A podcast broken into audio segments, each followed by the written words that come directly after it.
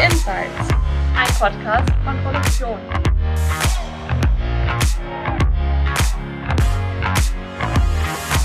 Hallo und herzlich willkommen zu unserem Industrie-Podcast. Schön, dass Sie uns heute zuhören. In Industry Insights sprechen wir in jeder Folge mit Persönlichkeiten aus der Industrie. Wir reden mit ihnen über ihre Karriere, ihr Leben und Technologietrends.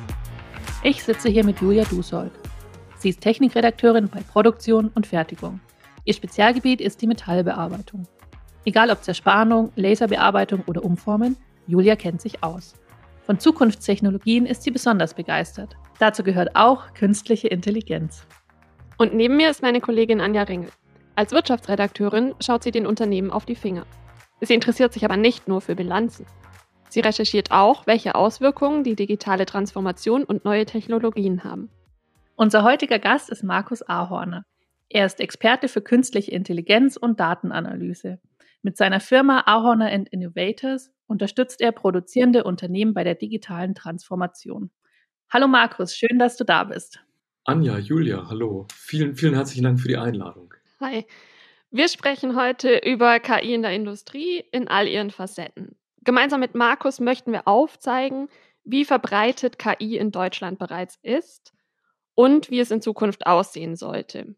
Außerdem wollen wir besprechen, was KI realistisch leisten kann. Wir sind schon gespannt, was unser Experte Markus uns erzählen wird. Bevor wir aber tief in die Materie KI eintauchen, erstmal zu dir, lieber Markus. Du beschäftigst dich ja beruflich sehr viel mit künstlicher Intelligenz. Woher kommt denn diese Faszination dafür? Ähm, aus, aus meinem Hass für Mathematik in der Schule. Und das, das, das Ganze ist dann irgendwie im Studium explodiert. Also ich habe ganz klassisch ein Ingenieurstudium gemacht, aber da war dann irgendwie, da, da hat es dann äh, eine perverse Entwicklung gegeben, da wurde Mathe dann mein Lieblingsfach. Und dann bin ich ähm, im Studium in die ganze Systemdynamik reingerutscht und als Kind hatte ich schon immer so die, die richtigen Bücher gelesen. Das heißt, äh, irgendwie hatte ich intuitiv die Idee, das hängt irgendwie zusammen. Und dann hatte ich einen, einen riesen ähm, Zufallstreffer. Ich habe jemanden aufgetrieben in den 2000er Jahren sehr früh. Ganz ganz kluger und genialer Kopf. Und wir haben uns dann zusammengetan. Der kam damals aus der Forschungszeit aus Amerika und vom CERN wieder, hatte ganz viele Damals hieß das noch nicht KI und es hieß auch noch nicht Machine Learning, das hieß noch Data Mining und davor hieß es, glaube ich, nochmal anders. Also ganz viele mathematische Methoden mitgebracht. Wir haben dann die Firma gegründet. Der Kollege ist heute leider nicht mehr dabei, aber ich habe es durchgehalten und seitdem hat es mich auch nicht mehr losgelassen. Jetzt hast du ja schon ein bisschen was zu dir erzählt. Wir und unsere Hörer und Hörerinnen wollen dich aber natürlich noch so ein bisschen besser kennenlernen. Deswegen haben wir da mal was vorbereitet und die Julia erklärt mal, worum es geht. Ja, genau. Und zwar haben wir uns eine kleine Schnellfragerunde für dich ausgedacht. Kleine Vorwarnung, wir haben dazu ein bisschen dein LinkedIn-Profil durchsucht, sprich nicht so sehr überrascht sein, was das für ein teilweise Mix an Fragen ist. Einfach um dich ein bisschen kennenzulernen und das sind so entweder oder Fragen und du antwortest einfach natürlich mit dem, was dir am meisten liegt. Dann leg mal los, Anja. Genau. Erste Frage. Homeoffice oder Büro? Homeoffice. Kaffee oder Tee? Kaffee und Tee. Brotdose oder Kantine? Auf jeden Fall Brotdose. Und wenn du quasi nicht im Büro bist, selbst kochen oder Lieferdienst? Ausschließlich selbst kochen. Und nach der Arbeit Sport oder Netflix? Oh, erst Sport, dann Netflix sehe schon, das wird kein entweder oder, das wird ein beides. Strand oder Berge? Strand. Astronaut oder Ingenieur? Astronaut, aber dafür hat es nicht gereicht bei mir, also musste ich Ingenieur werden. Man kann sich bei der ESA gerade wieder bewerben. Oh, die nehmen. Früher war das so, wenn du ein bisschen kleiner gewachsen warst, dann warst du im Vorteil, weil in den Kapseln nicht so viel Platz war. Aber den Vorteil habe ich jetzt weggegeben. Das bringt mir jetzt nichts mehr. Und für den Rest bin ich, glaube ich, zu alt und zu dumm. Nein, machen wir mal weiter. Jetzt kommt ein Themenwechsel, zu dem uns dein LinkedIn-Profil inspiriert hat. Celine Dion oder Helene Fischer? Oh, weder noch, die sind beide schrecklich. Aber es gibt ein ganz tolles Stück von Celine Dion, Dion heißt sie, glaube ich. ich hab, weiß den Namen noch nicht mal. Ich mag keine heulenden Sängerinnen. Aber ich habe mal gesehen, es gibt ein ganz tolles Stück, das wird überall musiktheoretisch analysiert. Und dann würde ich sagen, wenn ich mich schon unter Daumenschrauben entscheiden muss, dann nehme ich die erste Dame. Schneller Themenwechsel, Julia. Deutschland oder Österreich? Äh, oh Gott, Deutschland gegen Österreich. das Schlagerspiel 3 zu 2 in Cordoba. Äh, oh, das ist schwierig. Ich würde sagen, das Herz das meiner Mutter, das in mir schlägt, Deutschland von der Seite meines Vaters Österreich. Aber die sprechen beide so ähnliche Sprachen. Da ist es nicht ganz so schlimm. Wenn ich mir was aussuchen darf, mein Lieblingsland ist Belgien und die Schweiz. Okay, auch diplomatisch. mehr Geld oder mehr Freizeit? Weißt du, wenn du nur Freizeit hast ohne Geld, dann ist Freizeit nicht so lustig. Klingt nach dem Argument. aber Menschen, die alles haben, wünschen sich immer Zeit, natürlich. Ja, aber nein, nein. Also Geld kann man wieder beschaffen, Zeit nicht, also Freizeit. Flugzeug oder Bahn? Bahn. Flugzeug ist schrecklich. Nichts ist schlimmer als Fliegen. Dein zukünftiges Auto, selbst fahren oder autonomes Fahren? Mein zukünftiges Auto autonom. Dann bin ich so alt, dass ich nie wieder selber lenken muss. Aktuell selber fahren. Smart Home, ja oder nein? Nein, viel zu unsicher. Alexa oder Siri? Siri. Mensch oder KI? Mensch, mit KI. Das war's auch schon, du bist erlöst. Danke, Markus. Uh, oh, wie, wie, wie, viel Punkt, wie viele Punkte hatte ich in der ersten Runde? Wird nicht bewertet. Du hast dich gut ähm, geschlagen und wir haben jetzt auch schon viel Interessantes über dich erfahren. Jetzt haben wir Interessantes zu dir erfahren. Wir wollen aber auch Interessantes über die KI erfahren. Was mir schon häufig aufgefallen ist, wenn man sich bei Unternehmen umschaut, unter KI verstehen die Leute sehr unterschiedliche Dinge. Und auch die Lösungen, die angeboten werden, sind sehr verschieden. Es gibt einfache Datenanalyse-Tools und es gibt Regelungen für autonome Prozesse, die selbst entscheiden können. Davon ist einiges meiner Meinung nach im Grunde keine richtige künstliche Intelligenz, manches schon. Wie definierst du denn KI? Als die Kunst, Maschinen zu bauen, die aussehen, als ob sie sich verhalten wie Menschen. Das ist ja kurz und knapp. Genau. kannst Soll du, ich ein bisschen ja, ausführen? genau. Kannst du das ein bisschen ausführen vielleicht?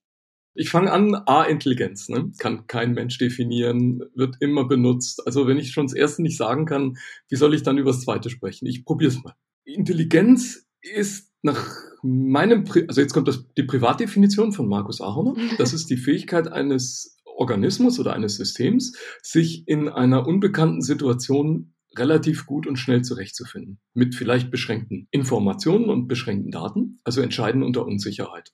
Und das können manche besser und manche schlechter. Wir haben als Menschen immer versucht, so unsere Art zu denken auf andere zu übertragen. Deswegen haben wir immer gedacht, Tiere wären dumm. Dann haben wir das aufgelöst und haben gesagt, naja, wir ersetzen das mal durch kognitive Leistungsfähigkeit. Dann stellen wir fest, Raben, Elstern, Papageien, Delfine, die sind alle unwahrscheinlich schlau. Ja. Also bei Vögeln sieht man sogar, dass der das auf die kleinste Gehirnzelle bringen würde, wird man sogar heute sagen, einige Vögel haben mehr Leistungsfähigkeit pro einzelne Gehirnzelle als Menschen. Die haben halt nur weniger Zellen insgesamt, deswegen liegen wir noch vorn. Außerdem haben wir Hände zum Anfassen, wir können das auch umsetzen. Ja. Wenn man das jetzt überträgt auf die Maschinen, dann wird man sagen, gleiches Verhalten, ja. Ich brauche eine Sensorik von außen. Das sind bei Menschen Auge, Nase, Geruchs- und Geschmackssinn und Sensorik in der Hand und so weiter und so fort. Und damit gewinne ich Daten über meine Umwelt, dann setze ich den Informationen, verarbeite das also und versuche mich in der Situation zu bewegen. Wer das am besten kann, der wird vermutlich mit seiner Art besser überleben als die anderen. Das ist so ein Grund, warum der Mensch mal mit 5000 Leuten angefangen hat, als Homo sapiens und sich dann auf 8 Milliarden über den ganzen Planeten ausgebreitet hat. Ja.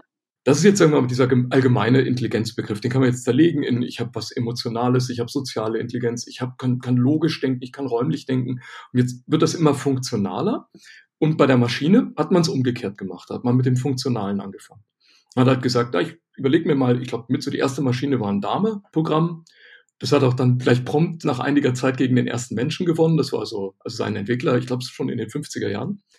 Es war noch lang, bevor es die Schachprogramme gab. Dann hat man immer gesagt, ja, Schach, also wenn einer Schach spielen kann, oh, dann ist er intelligent, das kriegt keiner hin. Dann sind die Schachcomputer gekommen. Und auf einmal hat der Schachcomputer lernen, lernen, lernen können und er hat dann die ersten richtig guten Schachspieler geschlagen. Ist jetzt schon länger her. Da hat man immer gesagt, ja, Go, Go ist noch mal komplizierter, ist viel strategischer, gibt viel mehr Freiheitsgrade. Das, das, das wird eine Maschine nie können. Naja, also das Spiel geht immer gleich aus, ja. Irgendjemand in der Gesellschaft sagt, das wird die Maschine niemals können. Und dann setzen sich Millionen Wissenschaftler hin, fangen an nachzudenken und bauen so lange drum, bis dieses eine Problem von der Maschine gelöst wird. Und dann kann sie es. Jetzt könnte man vielleicht mal annehmen, dass dann so eine Art Komplettintelligenz entsteht, wenn die Maschinen immer mehr von den Einzelfunktionen können.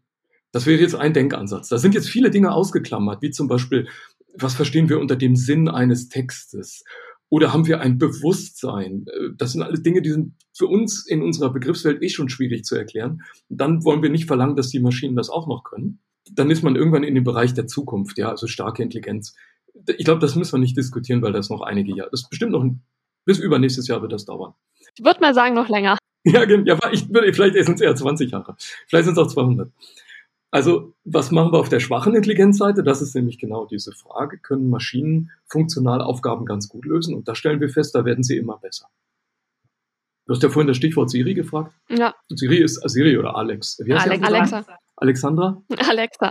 Alexa, die, die das, die das im Prinzip heute schon auf einem Niveau können, wo uns also da müssen wir schon gemeine Fragen stellen, um rauszufinden, dass es wirklich ein programmiertes Ding ist. Wenn die Siri dann am anderen Ende sagt, äh, tut mir leid, Markus, diese Frage muss ich zurückstellen. Da weiß man schon, okay, das hat sie jetzt dreimal gemacht, jetzt, jetzt kommt es an ihre Grenzen. Aber sie sind schon sehr gut geworden. Du hast jetzt den Alltag angesprochen, aber in der Industrie wird die KI natürlich auch genutzt. Und da gibt es auch eine interessante Studie vom Wirtschaftsministerium, die da besagt, dass neben der wirtschaftlichen Leistung KI auch die Innovationskraft der deutschen Wirtschaft erhöht. Hm. Wenn wir jetzt mal zurückgehen zur Industrie, in welchen Bereichen kann die Industrie denn von KI profitieren? Also mit, der, mit dem Satz Innovationskraft erhöhen tue ich mich urschwer, weil ich glaube, das Gegenteil ist momentan der Fall. Ich glaube, wir fallen überall zurück. Die Innovationskraft lässt nach, wo es geht. Das liegt grundsätzlich daran, dass wir dieses Phänomen Digitalisierung in der Industrie flächendeckend nicht verstanden haben. Genauso wenig wie das, wie das Prinzip von Plattformen und äh, wir uns viel zu lange auf diesem alten Ingenieurbegriff ausgeruht haben. Ein Ingenieur muss immer irgendwas bauen und wenn er dann die Hinterachse am Auto noch ein drittes Mal verbessert hat, das ist irgendwie die Superinnovation. Das ist aus meiner Sicht kompletter Quatsch. Da sehen wir eigentlich, dass wir jedes Jahr stärker zurückfallen. Also ich verwehre mich äh, gegen den Satz, KI erhöht eine Innovationskraft.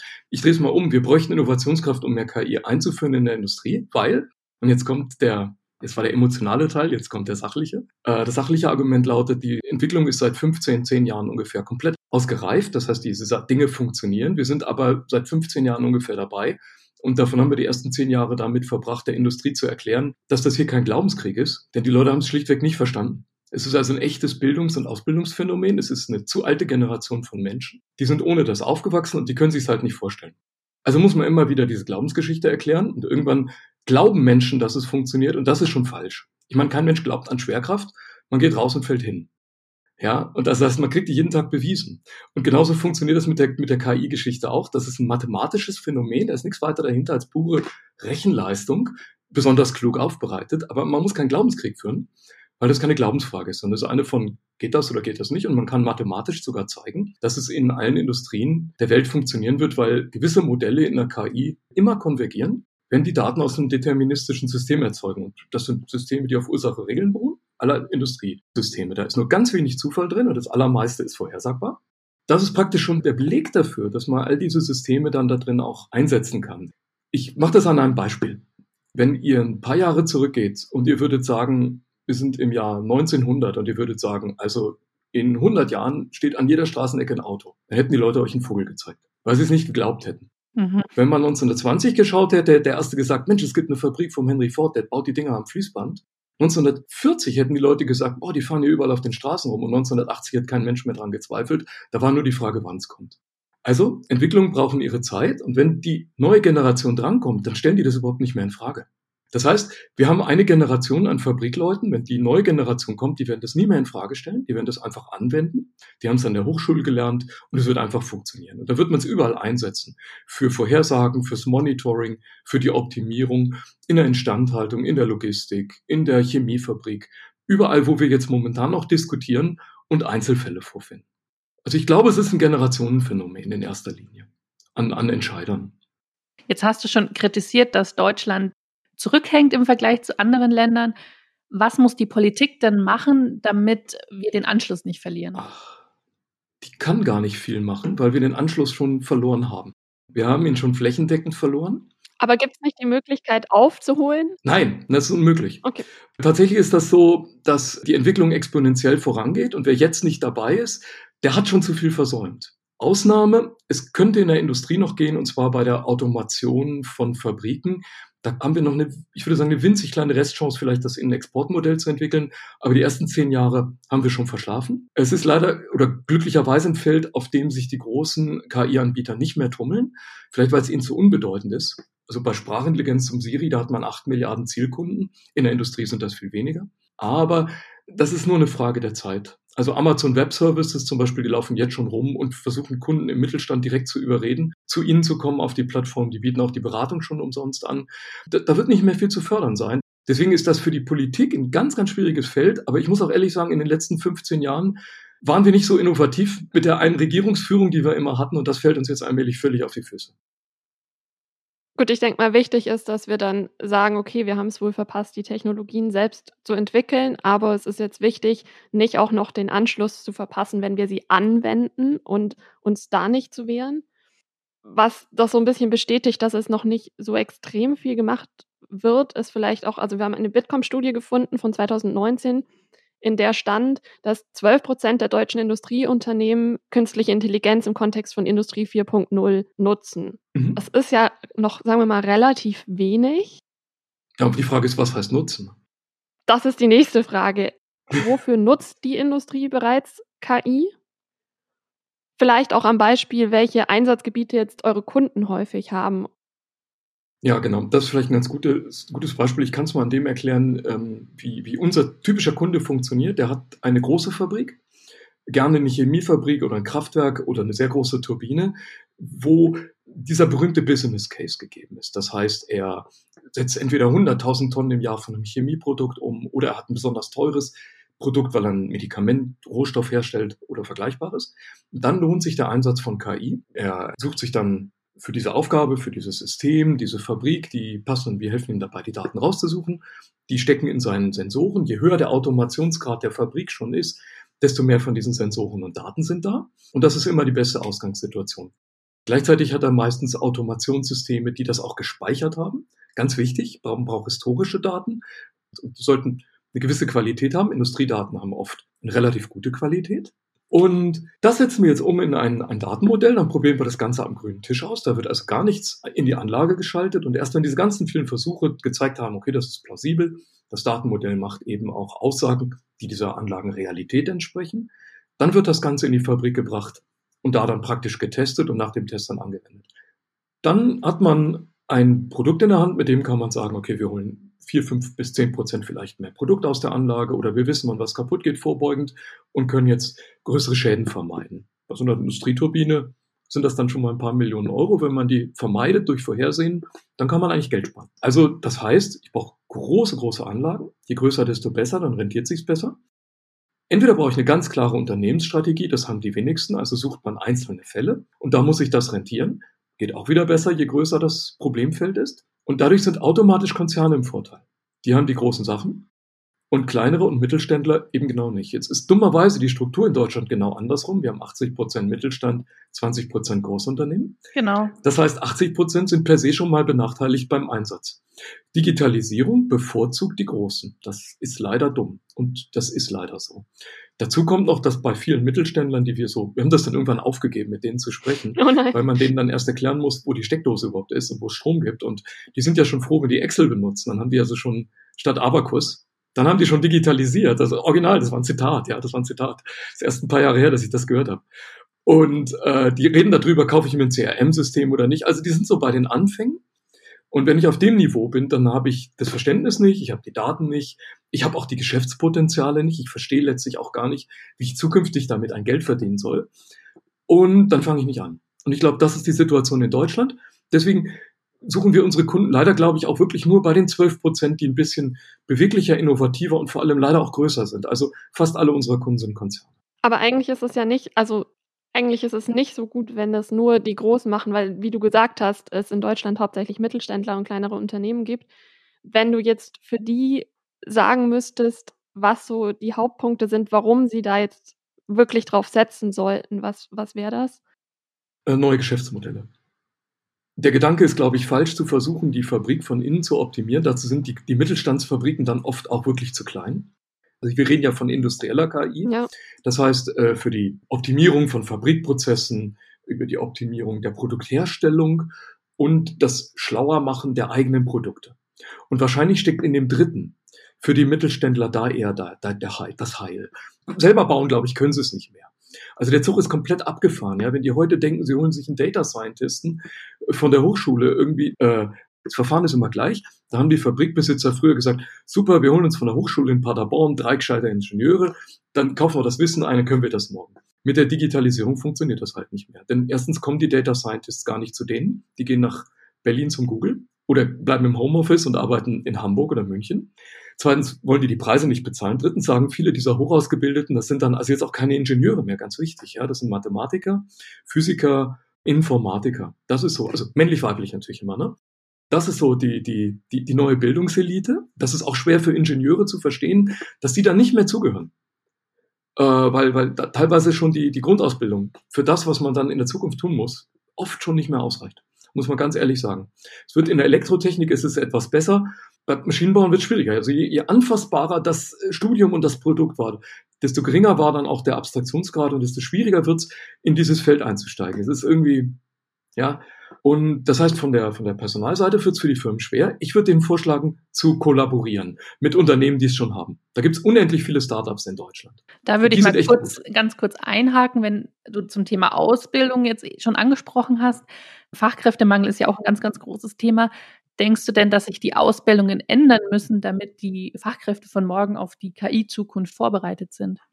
Ja, auf, also auf jeden Fall. Ähm, wir haben uns das so in, in, in den letzten Tagen mal nochmal auf der Zunge zergehen lassen. Eine Kollegin von uns, die ist ursprünglich Modedesignerin. Also was ganz, ganz anderes. Ja, und sie sagt, das hätte sie sich nie zu träumen gewagt. Also sie ist, sie ist hochintelligent. Ja, die meisten von uns, die bei uns arbeiten, müssen irgendwie intelligenter sein als ich. Bei mir reicht das, ja. Die Firma heißt, wie ich heiße. Da ist, da ist das nicht schlimm. Aber die anderen müssen intelligent sein. Und, und äh, die, die sagt jetzt, verflixt nochmal, die, diese KI-Geschichte, die steckt, also diese, vielleicht immer einen Schritt zurück, diese Digitalisierung an sich steckt überall drin in der Zukunft. Die steckt in Kleidung, ich muss, ich hole ein bisschen aus. Das heißt, was ist, was ist passiert? Ja, in den, was ist passiert in den letzten 60 Jahren? Wir haben eine exponentielle Entwicklung der Computerindustrie. Die Sachen werden immer kleiner und immer leistungsfähiger. Bisher sind die Computer kleiner geworden.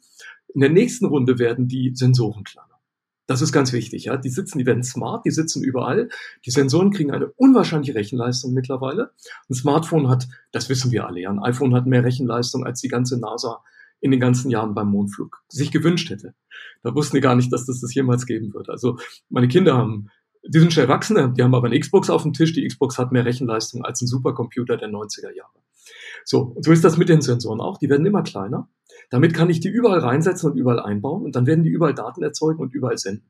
In jeder Brille, in jedem Hörgerät, in jeder Wand. Wir werden in zehn Jahren, glaube ich, nicht in ein neu gebautes Haus gehen und da ist noch ein Lichtschalter drin, weil die, letztlich weiß die Tapete, wann hell und dunkel wird. Heute noch nicht. Ja, aber in 10, 15 Jahren wird das kein Problem mehr sein. Aber du hast doch vorhin gesagt, das ist so gefährlich. Ja, ich würde es mir nicht anschaffen, aber die Leute machen es ja trotzdem. Also wir machen ja ein kleines bisschen Cyber Security. Okay. Und bei mir zu Hause kommt ja kein Computer ins Haus, ja. Das ist spannend. aber oder ins Auto. Ich, meine Autos, mein, meine, meine Autos sind alles alte Krücken aus den, aus, die sind uralt mit möglichst wenig Elektronik drin. Ich will doch nicht gehackt werden. Aber, aber äh, ich habe Biedermeier Möbel im Büro. Ja, da kann nichts passieren. Das ist alles Holz. Aber nochmal zurück. Also deswegen haben wir immer mehr Sensoren. Und die Sensoren sitzen eben auch zum Beispiel in Kleidungsstücken überall. Das heißt, die Dinge werden smarter. Wer will das verarbeiten? Das können, können menschliche und computergeschriebene Programme niemals mehr tun. Das geht also nur, wenn wir das industriell im großen Stil machen. Das heißt, das werden KI-Maschinen tun. Damit wird das unseren Alltag überall durchdringen und dann wird es Teil jeder Ausbildung werden. Wir lesen und schreiben. Ich mache eine Prognose, in 20 Jahren werden sich Modedesigner ganz normal mit KI beschäftigen. Und alle anderen auch. Und Digitalisierung und Sensorik. Das heißt, KI wird dann in der Schule schon Thema. Ja, da bin ich sicher. Und wenn wir das nicht in die Schulen kriegen, dann haben wir ein riesen Ausbildungsproblem. Sprich, der Ansatz ist schon früher als. Ja, viel, viel früher zum Studium. Aber unsere besten Leute gehen ja jetzt momentan in die digitalisierte Schule, weil die zu Hause sitzen und jetzt mit irgendeinem Computerprogramm sich mit ihren Lehrern unter, unterhalten. Das ist für alle Beteiligten eine Qual. Aber denkt mal zehn Jahre weiter, dann ist das der Normalzustand. Dann sucht sich jeder die besten Lehrfilme im YouTube. Dann kriegen wir ein völlig anderes Lernverhalten. Und dann kriegen wir auch ein ganz anderes Verständnis. Das heißt, der Abstraktionsgrad unserer Gesellschaft wird dann nochmal sehr viel höher werden. Das, das ist wie, als ich ein kleiner Junge war in der Schule, da gab's mal die berühmte Mengenlehre. Für uns in der Schule, in der vierten Klasse, 1972, ja, jetzt könnt ihr ausrechnen, wie alt ich bin, äh, war das überhaupt kein Problem. Da hat's jeder verstanden. Die einzigen, die es nicht verstanden haben, waren die Eltern. Und so ist das mit der KI. Die Jungen werden es alle kapieren, die Älteren sitzen davor und sagen, es ist Zauberei. Du hast jetzt schon gut was erzählt, was sich verändern wird in der Ausbildung und dass die Leute auch automatisch sich mehr damit beschäftigen wird und damit wird es ja vermutlich auch einfach mehr Einzug in der Industrie halten. Zum Abschluss wollen wir noch einen kleinen Ausblick wagen, nämlich wofür sollten Unternehmen die KI in Zukunft nutzen? Ich beschreibe es mal in zwei Richtungen. Das eine ist, sie sollten neue Services, neue Produkte und neue ja, allgemeine Erfindungen machen. Ihre Innovation wird in Zukunft, das ist vielleicht das, was wir eingangs meinten, was die Bundesregierung so indirekt da gemeint hat, aber so richtig gut erklärt haben sie es vielleicht nicht. Also ich versuche es mal zu interpretieren. Innovation ist nicht die, die 19. Kaffeemaschine mit dem 20. Knopf auszustatten. Das ist alles schick, aber das ist ja irgendwie nichts Bahnbrechendes. Innovation ist, wenn ich aus einem analogen Foto- und Filmapparat einen digitalen baue und danach die Bilder vollautomatisch in so ein Instagram hochlade und ich habe eigentlich gar nichts gemacht. Ich spare das Entwicklungslabor, ich spare den Film, ich spare den Filmverkäufer, ich, also die ganze Kette verändert sich. Und so entstehen innovative Produkte und Services. Also darüber nachzudenken, welche Potenziale hat mein Geschäft zukünftig, wenn jemand, und dieser jemand ein Computer ist, einen Teil der, der, der Prozessarbeit für mich erledigen kann. Innerhalb der Fabriken, da passiert das anders. Da geht es darum, wie mache ich die Fabrik möglichst autonom und ohne Eingriffe von Menschen. Denn je geringer der Eingriff des Menschen ist, desto besser für die Fabrikqualität. Das ist eine ganz alte Geschichte. Das wissen wir seit den 20er Jahren. Wir sind nur nicht so konsequent dabei, das auszunutzen. Da wird natürlich dann auch zu gesellschaftlichen Veränderungen kommen. Es werden viele Berufe wegfallen, die heute noch Wissensberufe sind. Die werden auch ersetzbar, so wie früher der Beruf des Fließbandarbeiters oder der Arbeiterin wegfiel ich will jetzt nicht die gesellschaftlichen Veränderungen diskutieren, die sind dann auch dramatisch, die passieren. Aber aus Sicht der Unternehmen sollten sie diese beiden Richtungen gehen. Also nach außen in die Entwicklung neuer Geschäfte damit, nach innen darüber nachzudenken, wie sie ihre Fabriken möglichst schnell vollautomatisieren können. Das wird zumindest das Lohnkostenproblem dramatisch dann reduzieren. Und dann hat es wieder einen Vorteil, dann kriegt man auch sein Geld zurück. Dann fasse ich noch mal kurz zusammen, was wir jetzt in der Zeit alles gelernt haben. Erstens, die Digitalisierung in Deutschland ist ein bisschen zurück. Also da hat Deutschland leider den Anschluss verloren, aber vielleicht positiv. Zweitens, es gibt noch Hoffnung, und zwar bei den automatisierten Fabriken. Da könnten die deutschen Unternehmen noch weltweit führend sein. Und um das zu erreichen, drittens muss sich die Ausbildung ein bisschen ändern und KI muss schon ab der Schule Teil der Ausbildung werden. Ja, wobei wir die drei Effekte trennen müssen. Ne? Digitalisierung zurück, da ist jetzt nicht mehr viel zu holen. Weltweit führend heißt, wir, ich ersetze das mal durch, wir sind weltweit noch nicht völlig zurückgefallen, so wie auf vielen anderen Themen. Und das dritte ist, die Verbesserung der Ausbildung merken wir leider erst in den 15 Jahren, wenn alle durchlaufen sind durch einmal Schule und dann kommt ja noch ein Studium obendrauf. Also ich habe persönlich kein Problem mit einem hohen Akademisierungsgrad der Gesellschaft. Ich, das heißt natürlich nicht, dass wir nachher keine Klempner mehr haben. Aber wir brauchen weniger Menschen, die in Supermärkten kassieren. Sagen wir das, ja.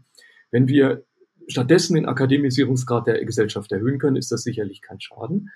Aber kurzfristig würde ich sagen, da sehe ich den Lichtblick tatsächlich bei sehr, sehr vielen, jetzt noch was Positives am Ende, bei sehr, sehr vielen Startups in Deutschland. Das sind exzellente Leute.